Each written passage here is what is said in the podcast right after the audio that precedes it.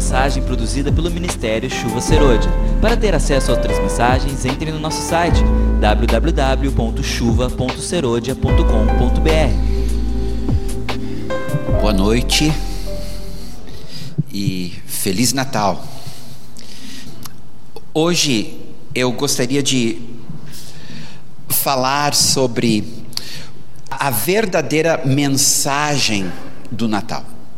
O Natal é bem conhecido, realmente é um tempo de alegria, é um tempo de estar em família, é um tempo de presentear os amigos, os conhecidos, os familiares.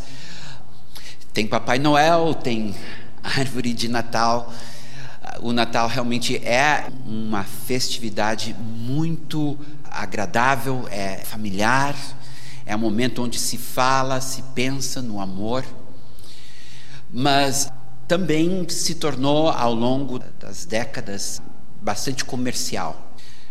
Então gostaria de hoje à noite voltar para o verdadeiro sentido do Natal, ou a verdadeira mensagem do Natal.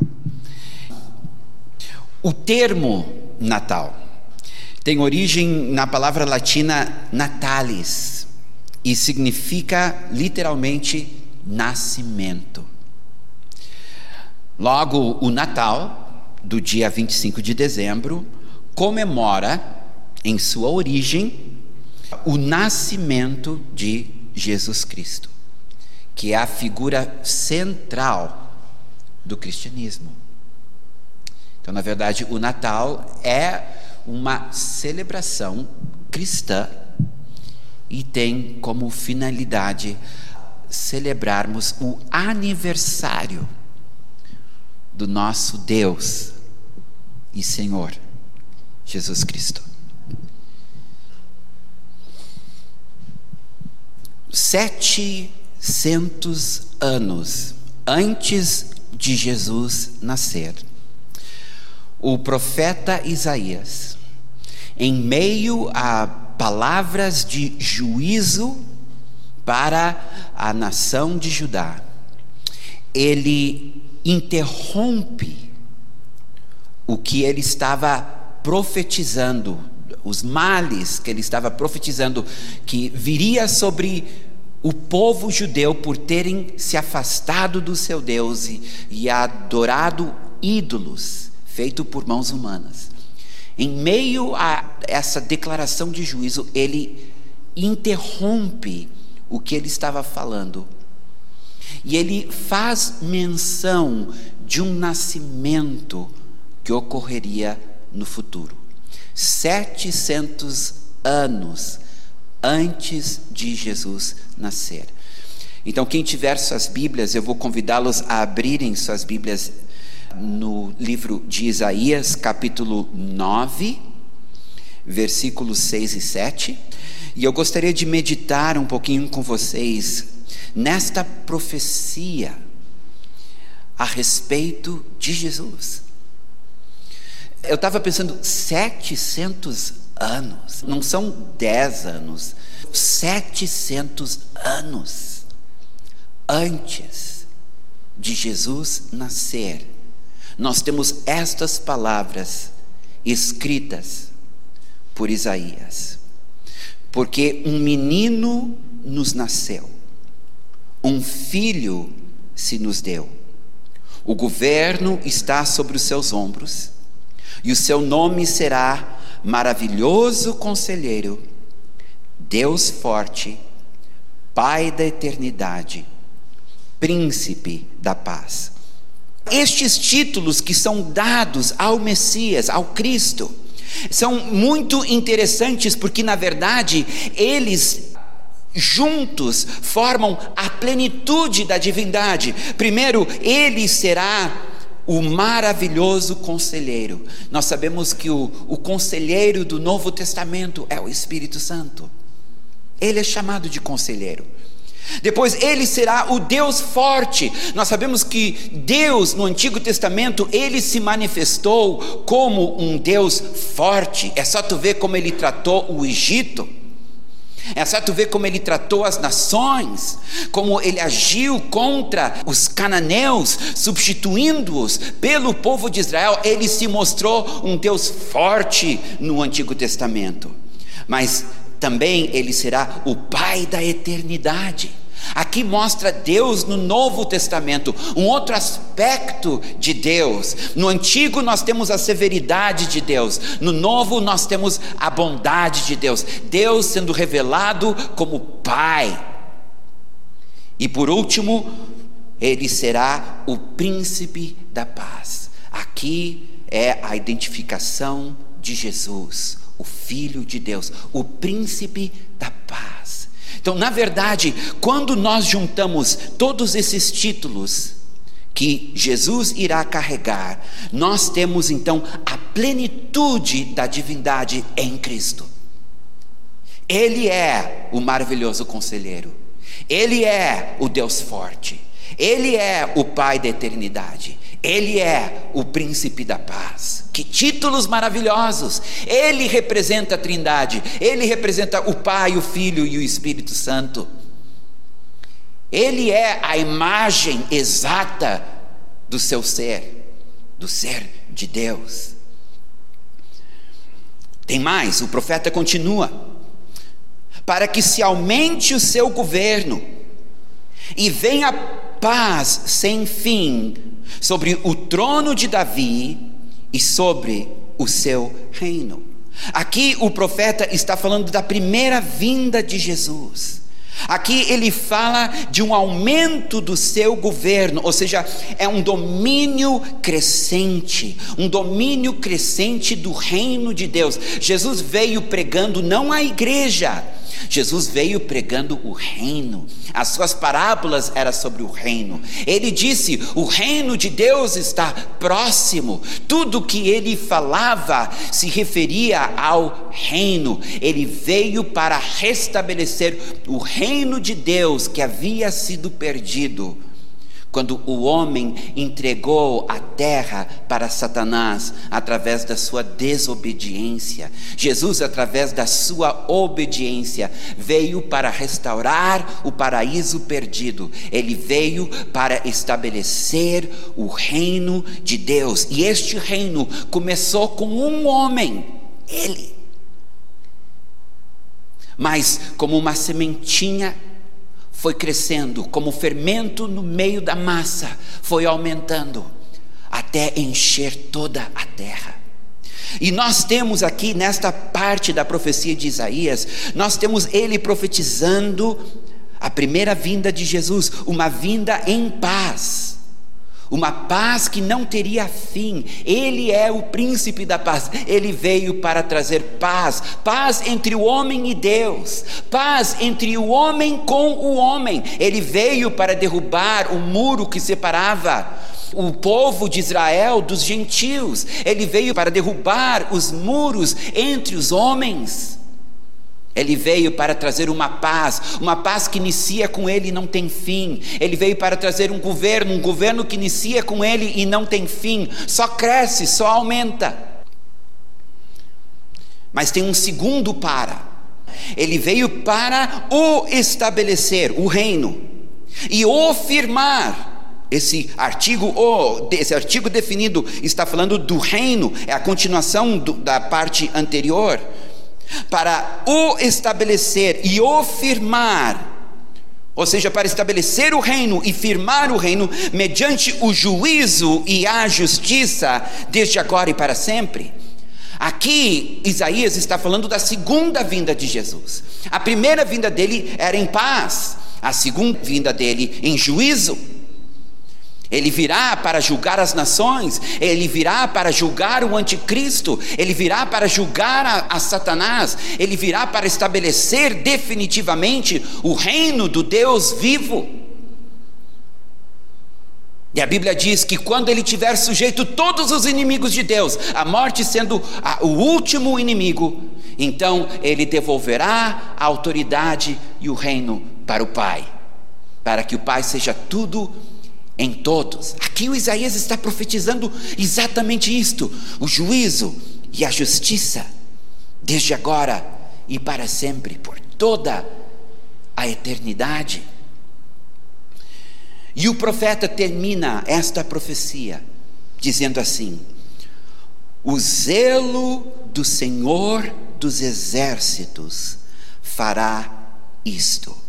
Em outras palavras, a garantia do cumprimento desta profecia é o próprio Deus.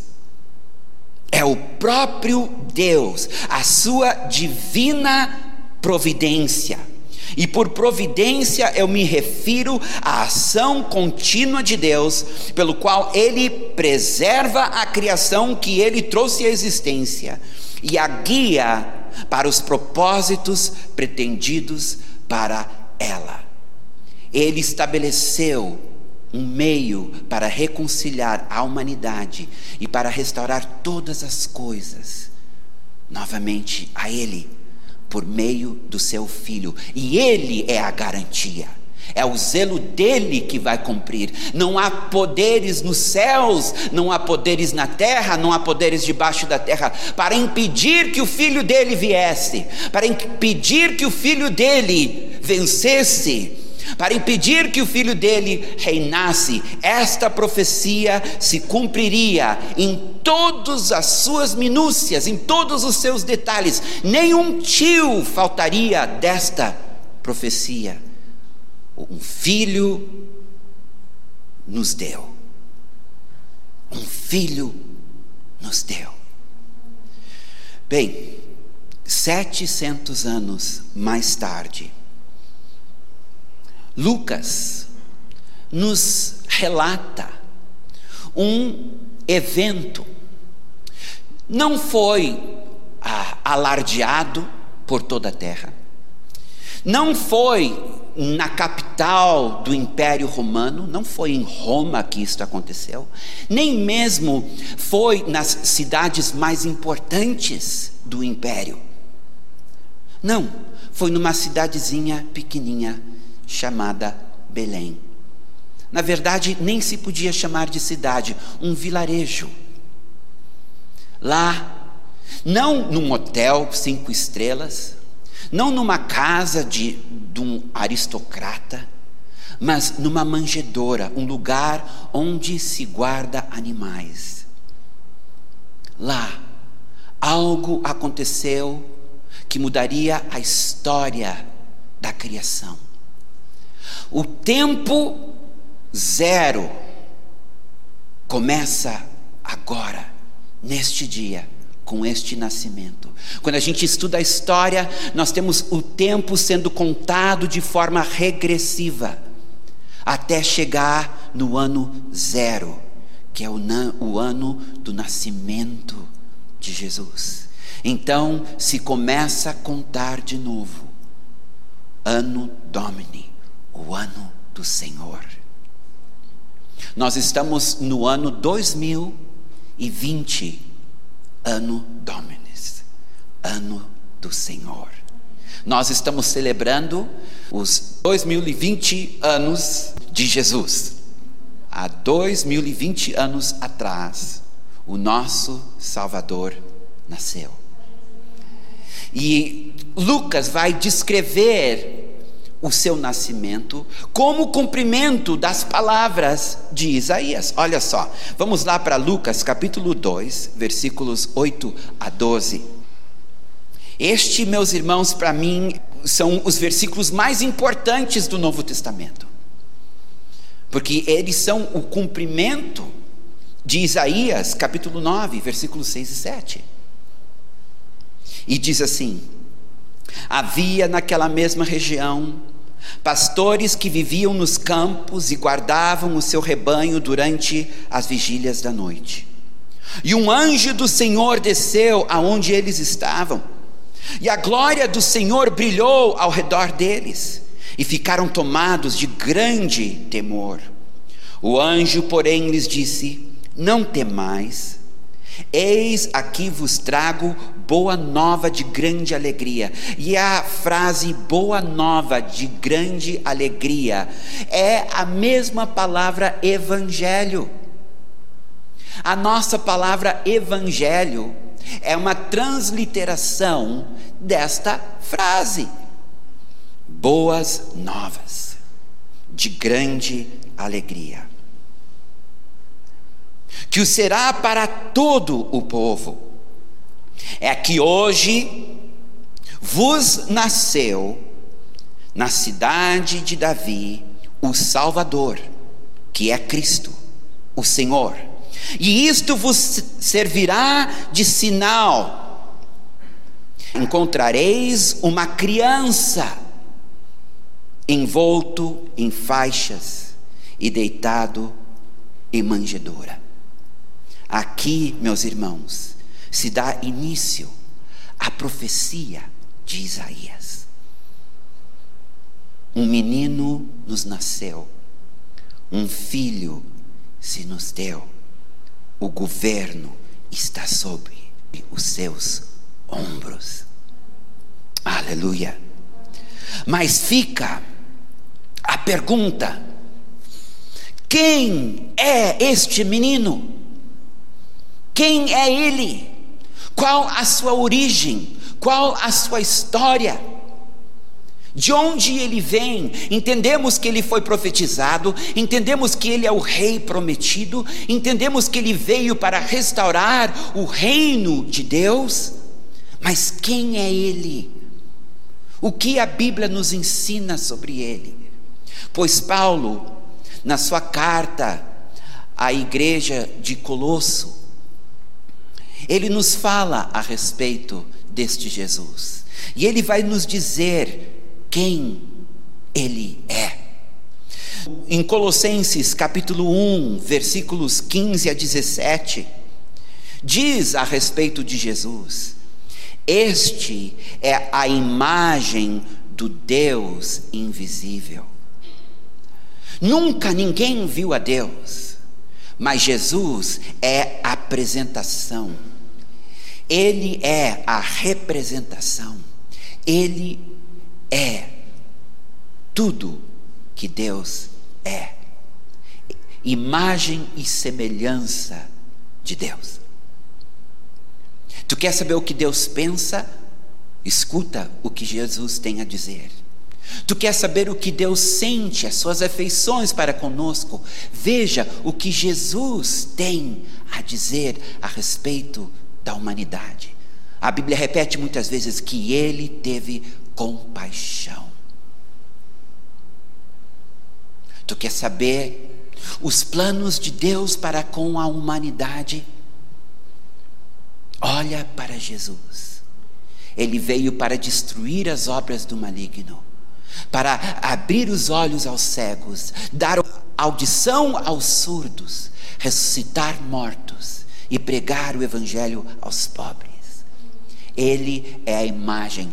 Nós não sabemos a cor dos olhos de Deus, nós não sabemos a cor dos cabelos de Deus, até conhecermos Jesus. Quando perguntaram para Jesus: Mostra-nos o Pai, então nós ficaremos satisfeitos. E Jesus disse: Até agora vocês não entenderam. Quando vocês olham para mim, vocês estão vendo o Pai. Jesus é a semelhança, a imagem exata do Deus invisível. Ele torna o Deus invisível num Deus visível. Daí diz, ele é o primogênito. Primogênito aqui não significa o primeiro filho, aqui significa o herdeiro, porque o primogênito era o herdeiro. Então aqui não está dizendo que ele era o primeiro filho, aqui ele está dizendo ele é o herdeiro de toda a criação. Tudo que Deus criou, Deus criou para Jesus. Tudo que existe, existe para o seu prazer, para a sua glória. Ele é o herdeiro de todas as coisas, as coisas visíveis e invisíveis, as coisas nos céus e as coisas na terra. Nós somos propriedade dele, fomos criados para o seu prazer. Ele é o herdeiro de tudo que Deus fez. E Paulo continua. Nele, Jesus, foram criadas todas as coisas, nos céus e sobre a terra, as visíveis e os invisíveis. Sejam tronos, sejam soberanias, quer principados, quer potestades. Tudo foi criado por meio dele. Nós, irmãos, precisamos entender que Jesus é Deus, ele sempre existiu junto com Deus Pai, ele era o Verbo desde o princípio. E ele, juntamente com o Pai e juntamente com o Espírito Santo, ele criou o mundo invisível, onde habitam os anjos, e ele criou o mundo visível, onde habitam os homens. Ele criou os céus. A Bíblia fala em três céus. Nós temos o primeiro céu, que é este que nós vemos à noite, quando as estrelas e a lua uh, vêm para fora e a gente pode enxergar. Ele criou o segundo céu, que é onde estão os principados e potestades, onde os anjos caídos, juntamente com Satanás, habitam uh, nas regiões celestiais. E ele criou o terceiro céu, que é o paraíso, onde Paulo disse que ele esteve. Tudo criado por ele. Ele criou inclusive os principados e potestades. E aqui é interessante porque ele menciona tronos, soberanias, principados e potestades. E é interessante que quando a Bíblia fala de Satanás e, e dos seus exércitos, sempre fala em principado e potestade, seria o escalão maior das trevas, principados e potestades. Tu vai lá para Efésios capítulo 6 e ele começa, ele te dá uma lista da hierarquia do exército de Satanás e começa com principados e potestades. Mas aqui Paulo começa com tronos e soberanias. Então, eu ouvi o Derek Prince uma vez dizer que quando certos anjos se rebelaram contra Deus, só até os principados e potestades, porque os tronos e soberanias ficaram com Deus. Então as autoridades maiores ainda ficaram do lado de Deus, mas Ele criou as, os tronos e as soberanias, os principados e as potestades. Tudo foi criado por Ele. E daí diz assim: tudo foi criado para Ele. Ele é o herdeiro. Ele é antes de todas as coisas, e nele tudo subsiste. Ele é antes de todas as coisas, porque ele é desde a eternidade. Diz lá em Gênesis 1: no princípio, Deus criou. Diz lá no Evangelho de João, capítulo 1, versículo 1: no princípio era o Verbo. Então Jesus é desde a eternidade passada ele é antes de todas as coisas. Nele tudo subsiste. Em outras palavras, a pergunta é: o que mantém os átomos unidos? Por que, que as moléculas simplesmente não se dispersam? Que força é essa que mantém tudo intacto? É Jesus. Nele tudo subsiste. Se ele fosse se retirar, nós iríamos nos desmanchar, toda a criação iria se desmanchar. O que mantém todas as coisas unidas, em ordem, as leis da física funcionando, é Jesus. Queridos, este é Jesus. Colossenses capítulo 1, versículo 18. Ele é a cabeça do corpo, isto é, da igreja. Ele que é a cabeça do corpo. Ele que é o cabeça da igreja. E nós precisamos voltar a lembrar disto. Tem duas coisas que a nossa geração erra como cristãos. Primeiro, a gente fala muito na igreja e pouco no reino. No entanto, a igreja é um agente do reino, assim como Israel é um agente do reino, assim como os anjos são agentes do reino. Jesus não veio para estabelecer a igreja, Jesus veio para estabelecer o reino. A igreja é sua noiva, que irá reinar com ele. E hoje, a, o principal agente para estabelecer o seu reino. Mas nunca podemos esquecer, ele é a cabeça do corpo. Ele é. E é interessante que lá em Efésios, quando Paulo está falando do papel do marido e da mulher, e ele diz: o marido é a cabeça da mulher, e que homem e mulher formam um corpo, ele diz: assim é Cristo com a igreja. Então, quando diz que ele é a cabeça do corpo, está dizendo ele é o noivo da noiva, ele é o marido da esposa, ele é a razão de nós estarmos aqui. E ele tem um plano, e ele é quem governa, ele é quem preside a igreja, não os pastores, não os apóstolos, não os profetas, é ele. A igreja é dele, e ele se santificou por ela, para que ela fosse santificada. Então, queridos, a igreja vai sobreviver, e ela vai ser purificada. E ela será uma noiva sem mancha e sem ruga. Vocês sabem por quê? Porque ele zela por ela. Então, uma geração pode se dar mal, outra geração também. Mas na volta de Jesus vai haver uma geração totalmente comprometida com Ele, pronta para morrer por Ele. E Ele tem que cuidado da sua igreja de geração em geração. E chegamos no ano 2020, entrando para o ano 2021, e a igreja continua de pé, porque Ele cuida dela, Ele é a cabeça. E diz aqui que Ele é o princípio. Gênesis 1:1, no princípio Deus criou. Em João 1:1, no princípio era o verbo. Ele estava lá, ele estava lá. Quando tudo começou, ele estava lá. Mas daí Paulo continua. De novo vai ter primogênito aqui, mas aqui ele está usando primogênito como o primeiro. Então vou substituir primogênito por primeiro. O primeiro de entre os mortos. O que, que isso significa? Não só ele estava lá com a primeira criação, ele estava lá com a nova criação.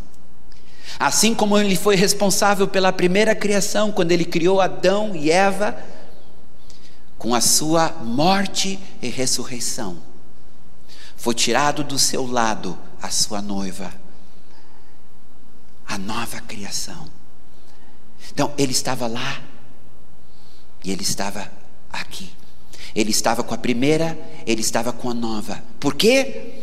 Para que ele tenha primazia em todas as coisas, para que em todas as coisas Ele seja primeiro. Este é Jesus. Finalmente, no versículo 19, Colossenses capítulo 1, versículo 19, porque aprove a Deus que nele residisse toda a plenitude da divindade. Vocês lembram o que, que nós lemos lá em Isaías? Ele é o maravilhoso conselheiro, Ele é o Deus forte, Ele é o Pai da eternidade, Ele é o príncipe da paz. Nele está toda a plenitude da divindade. Este é Jesus. Agora, por que ele veio? Agora que nós sabemos quem ele é, a segunda pessoa da Trindade, o Filho do Deus vivo, por que, que ele veio? Ainda em Colossenses capítulo 1, versículos 3 a 6, diz assim: Damos sempre graças a Deus, Pai de nosso Senhor Jesus Cristo, quando oramos por vós, desde que ouvimos da vossa fé em Cristo Jesus e do amor que tendes para com todos os santos, por causa da esperança que vos está preservada nos céus da qual antes ouvistes falar, a saber, a mensagem do Evangelho, que chegou até vós, como também em todo o mundo está produzindo fruto e crescendo.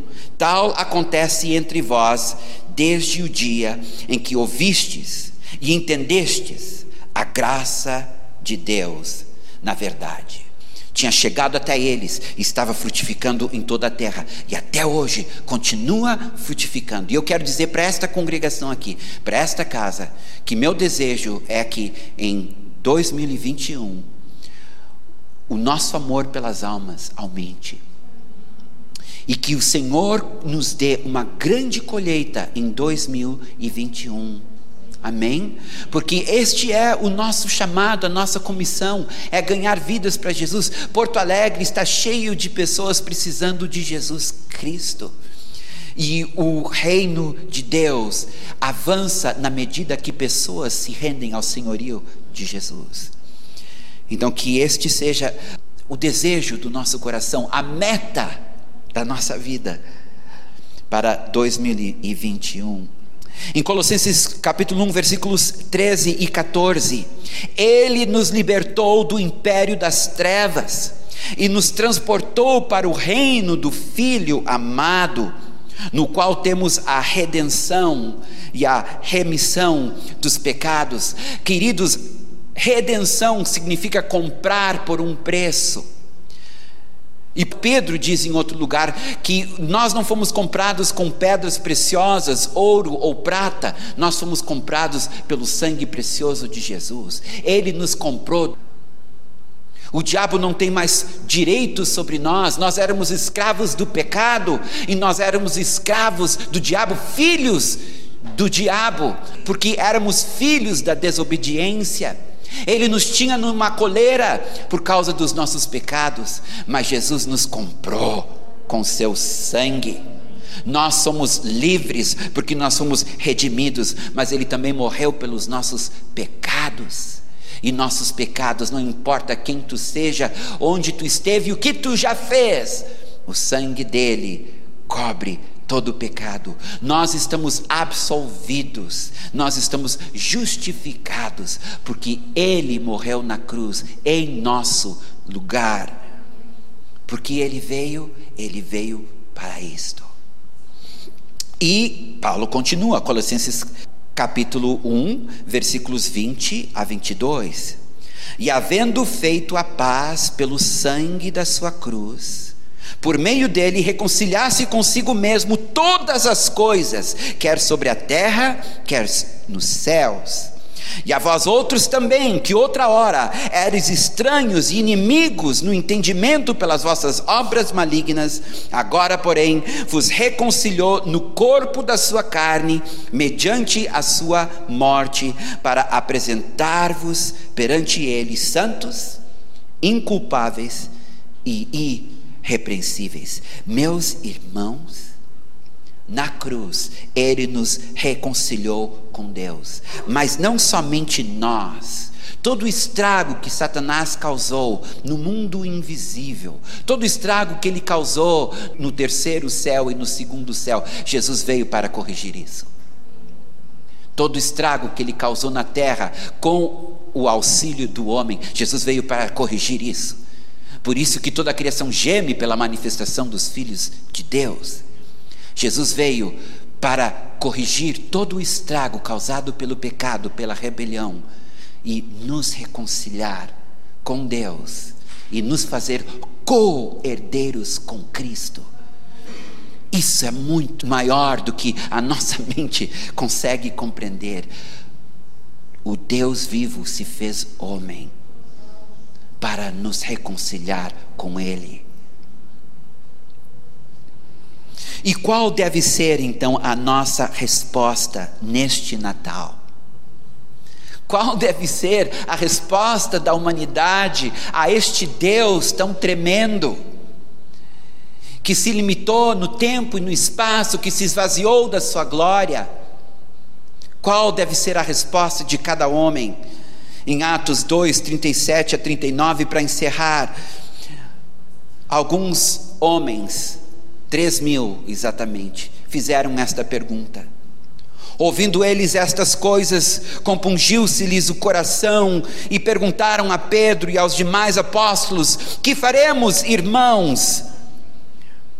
Eu acho importante que eram homens religiosos, estavam em Jerusalém por causa de uma festa religiosa, eram irmãos, por isso que este convite não é apenas para os que ainda não conhecem a Jesus, este é um convite também para aqueles que estão na igreja e ainda não conhecem a Jesus, para aqueles que são filhos de crentes, mas vivem a experiência dos seus pais e ainda não conhecem a Jesus. Jesus não é uma religião, tu não pode aderir a Jesus. Jesus é uma pessoa, ele é o Deus vivo encarnado, que morreu e ressuscitou. A única maneira de conhecê-lo é se rendendo a Ele, crendo na Sua obra na cruz e fazendo dele não somente teu Salvador, mas teu Senhor. A tua vida não pode estar limitada a uma denominação, a uma congregação, ligado a um pastor ou, ou uma região. Tu precisas estar ligado nele. Ele é a cabeça do corpo. Então, estes irmãos, estes religiosos, perguntaram: o que devemos fazer? Respondeu-lhes Pedro: arrependei-vos. E a palavra arrependimento significa mudar de mente. Antes tu eras independente, agora tu és dependente dele. Antes tu eras desobediente, agora tu és obediente a ele. Arrependimento significa tu fazer uma virada de 180 graus. Antes tu estavas como uma ovelha desgarrada, agora tu voltas para o rebanho, para o aprisco, tu voltas para o pastor. Tu era o filho pródigo que tinha deixado o pai para gastar a tua vida em coisas que não trazem vida, mas agora tu te voltas para ele, não para ser filho, mas para ser servo, mas ele te recebe como filho, coloca um anel no teu dedo, troca as tuas roupas, te abraça, te ama, faz festa. A Bíblia diz que por um só convertido, todos os céus fazem festa. Arrependei-vos e cada um de vós seja batizado em nome de Jesus Cristo para a remissão dos vossos pecados. Precisamos voltar a falar no batismo nas águas. O batismo infantil não tem validade para a salvação. Por quê? Porque diz em outro lugar, em Marcos 16, 15 a 16: pregar o evangelho a toda criatura quem crer e for batizado será salvo, quem não crer será condenado. Por que, que ele diz quem não crer será condenado e ele não menciona o batismo em seguida? Porque existe um protocolo, existe uma ordem: crer e se batizar. Então, se tu não crer, nem se fala em se batizar. Tu não pode te batizar para depois crer. É importante nós entendermos: o batismo nas águas é o teu sim, é o teu casamento com o teu rei. E eu acredito que tem alguns na igreja que já foram batizados, que precisam se batizar de novo. Alguns vão dizer que eu estou falando uma heresia, mas se tu te batizou sem te entregar 100% a Cristo, tu só tomou um banho. Sem o arrependimento, o teu batismo não significou nada. E recebereis o dom do Espírito Santo pois para vós outros é a promessa, para vossos filhos e para todos os que ainda estão longe, somos nós, para quantos o Senhor nosso Deus chamar. Se Deus está te chamando, está na hora de tu atender o seu chamado. Está na hora de tu parar de brincar de crente, parar de brincar de igreja, parar de brincar de religioso Está na hora de tu entregar a tua vida para aquele que entregou a sua vida para ti. Ele deu tudo por ti e ele espera tudo de ti. Ele é a pérola sem preço, ele é o tesouro que foi encontrado. E para tê-lo, tu tens que entregar tudo. Amém? Vamos ficar de pé? Esta é uma mensagem produzida pelo Ministério Chuva Serôdia. Para ter acesso a outras mensagens, entre no nosso site www.chuva.serodia.com.br